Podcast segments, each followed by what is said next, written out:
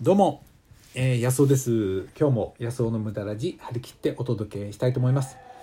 この番組ではですね、えー、無駄の大切さ。人生から無駄を取ったらもう本当に合理的合理的なもうなんていうかなつまらないものしか残らない、えー、人生になってしまうと思うんですよね。人生に豊かさを与えるのは無駄。例えば芸術にしても音楽にしても、えー、無駄って言えば無駄ですよね。えー、生きるために絶対に必要なこととは言えないと思います。だけどそんなのがなかったらねそんなそのふざけたり面白いことがあの無駄がなかったらどんなにつまんない人生や社会でしょうね、まあ、その無駄の大切さをお届けしているわけなんです。ちょっとね後ろで声が入ってますかね。トラちゃんのうちの柴犬のトラちゃんが今日ねなんかグーグーグーグー泣いてるんですよ。調子が悪いのかもしれないですよね。で一つ心当たりがあるのが今寒いんでね夜あの2階の玄関に入れてあげてるんですけどおしっこをねあの我慢ができないとかわいそうなんでこうあの下に敷くおむつみたいのがこうね吸水性のものが敷いてるんですけどそこにおしっこするといけないことって思ってるみたいでねそれをね食べちゃうんですよね。朝になるとそれがだからむしられちゃってそれがでお腹でも痛くしちゃってないかなと思ってねあのちょっとねさっきからちょっとトラちゃんがねあの 静かになったら放送しようと思ってねあの無駄ラジ撮りたい撮りたいと 思ってたんですけどトラちゃんが泣くんでちょっと待ってよみたいな感じでね中断して、えー、また撮り直しみたいなことやってそれでいい子いい子してやっと静かになったと思ったらまたちょっと泣き出したんでねこれちょっと本当に今日はちょっと調子がおかしいのかもしれません。まあそんな中でやりますけどえーえー、ご勘弁ください。でね昨日はたくさんのねコメントいただいたんですよ。そしていいねもね、えー、いいねが300超えですよ。すごいな。はいありがとうございます。300超えですよ。いつもはね多くても100超え。150ぐらいが最大だ最高だったかな。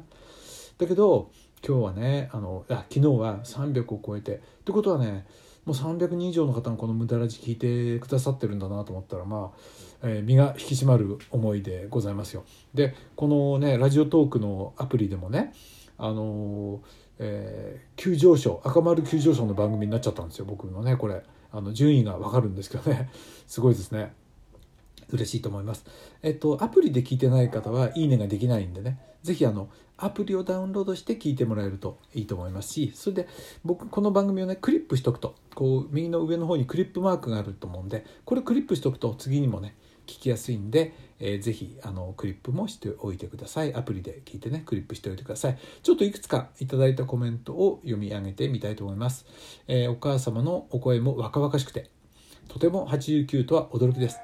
何よりお話の内容がははーとひれ伏したくなるほどすごいです。その生き方お手本にさせていただきたいです。ありがとうございました。ということですね。あのラジオネームがないんでどうだったか分かりませんけどありがとうございます。そしてもうお一方ね読みたいと思います。きこさん89歳お誕生日おめでとうございます。無駄ラジでお話を聞けてラッキーでした。以前講習会でお話聞かせていただいた時よりもパワフルに感じました。とっても素敵です。え、元気をいただきました。ありがとうございます、えー、そしてどれだけの人の役に立てるかですね、えー、フローラさんありがとうございました。えー、っとフローラさんいつもねメッセージありがとうございます。ちょっと他の方はねまた次回かねなんかにご紹介させてください。たくさんのね本当にメッセージいただいて嬉しいですね。はい。でですねまあトラちゃんの声今これ入ってんのかな？ちょっとこのマイクがね後ろの音をカット。あこれは入るでしょさすがに。今の入ったかな？どうでしょうね。ちょっと気になりますね。うん。今夜がちょっと心配だな。これ一晩これ泣くかな？泣くっていうかなんていうかな？うーうーって言ってるんですよね。はい。あのあの声を聞くと、えー、本当にかわいそうになっちゃってね、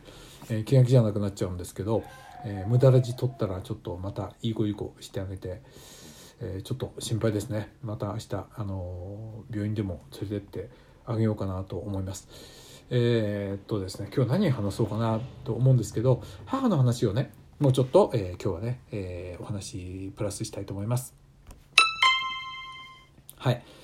えー、ですねあのまあ母はねどんな人かというとやっぱりねあの結婚後の状況が彼女をねすごく成長させたような気がするんですよね。であのまあ家族が多いところに来たんでねあの嫁として来てですねで商売してる家でしょすごく大変だったと思うんですよね。でまあ何やるんでも一番最後ですよね。あの小獣が何人かいてですね、まあ、そこにこういたわけですから。で当然あの祖父母がいてですね、まあ、そこにこう来たわけで何やっても最後っていうかな、まあ、そんなところからスタートですよね。でもその中で自分を生かすっていうのはもう仕事するしかないと思ったみたいであのもう仕事をともかく覚えて自分なしでは仕事が回らないようにやってやろうっていうね相当その根性があったみたいですよね。だから今はね、まあ、うちの、まあ、皇后陛下みたいな感じでねうちの会長ということで、まあ、誰も逆らうことができないわけですけどあのまあそういうふうになるには長い道のりがあったということですね、えー、なんですよ。でもね今会長としてかなりこううちでね私と私の奥さん、えー、と3人で暮らしてますけどもあとはまあうちの息子たちが時々うちに遊びに来ますけどね、まあ、その中でも母っていうのはすごい存在感で母のその納得できないことっていうのはねみんなねあのー、やっぱり母をこう了解させられないことっていうのはやっぱりねなかなか堂々とはできないっていうかないうぐらい存在感が非常にあるんですね。まあ何でもかんでも反対するわけじゃないですけども、えー、非常にせなんていうかな存在感があるんですよ。うん、それはね本当にすごいと思いますね。そんだけの裏付けを作ってきたっていうかな。で僕は子供の頃からね人間のやったことっていうのはその預金通帳にこう記帳されたようにあの積んだお金しか通帳って残んないじゃないですか。ね、それと同じようにやったことっていうのはやったことしか残んないからともかく自分がどのくらいやるかやんないことまでね、えー、自分の人生の通帳にはこう記帳されないからともかくいろんなもう思った通りやっていかないと何もならないってことをね、まあ、よく言ってましたよね。あの偶然に何かなるってことはないと。積み上げたことしか結果にならないんだっていうことをねよく言ってましたね言ってますねまあ今でも元気でいますからあれですけどでね65の時にあの保育園の現場の園長の方はね、えー、第一線を退いて会長っていうかな、まあ、理事長になったわけですよ。でだから給料なんかももうほとんど、えー、低くなっちゃってですね、えー、ボランティア程度しか受け取ってないわけですね。でも一生懸命働いているんですねみんなが働けるように。でなんでそういうふうにしたかというと、まあ、自分みたいなものがトップにいると次の若い人が伸びないと。いうことで自分はまあどっちかというと名誉職の方にね、えー、退いちゃってそして、えー、若い人たちに園長職をこう渡してということで、まあ、あの保育園を2つ経営してるんですけどねその辺の引き際がねやっぱり見事っていうかな、うん、いつまでも自分がね、まあ、威張っているところにいては次の人が伸ば伸びないということそして、えっと、あとはうちの父がね、えー、いろいろ旅行とかできないと寂しいだろうからっていうことで、まあ、第一線を退いたわけなんですよね。だからいつまでもそのトップでねなんかいるとやっぱりそれは老害になっちゃいますよね。さすがの母でもね、まあ、その辺を自分で見切りをつけていったというところなんざねなかなか大したもんだと思います。そして、えーと、それだけじゃつまらないので、えー、もう一つのね私がやってるビジネス、まあ、これは流通関係の仕事なんですけど、まあ、それにね参入してきてですね、えー、私は一人であの気ままにできるかなと思ったら、まあ、母が入ってきたんでねえー、すごいですよ。母は自分でそのビジネスを自分で自力で展開して、まあ、私のライバルみたいなことをやってますけどね。うん、で今もその収入とかがあるんでね65ぐらいから本気でやった仕事でもまあ80過ぎてもまだそれをやってるということで収そっちの収入もあるんでね。うん。あのやっぱり人間自分であれですね。なんかこう自分がダメだと思えばダメだしまあそんなことは関係ないと思えばできるということのね、まあ、見本のような気がしますよね。はい。ということで、今日はね、ほんとすいません。なんかトラちゃんの声がね、青々言って気になっちゃってね、えー、あれなんで、この辺で切り上げていきたいと思います。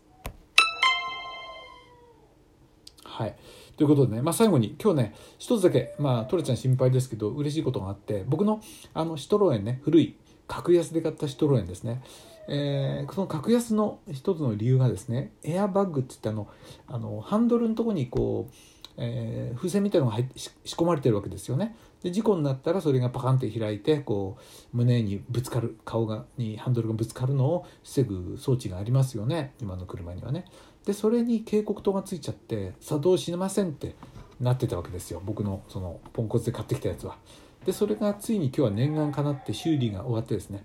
意外と簡単なあの部分だったということが分かって今日はあの杉並の秘密基地に受け取りに行ってね、えー、2週間ぶりぐらいであの僕のねその大事な、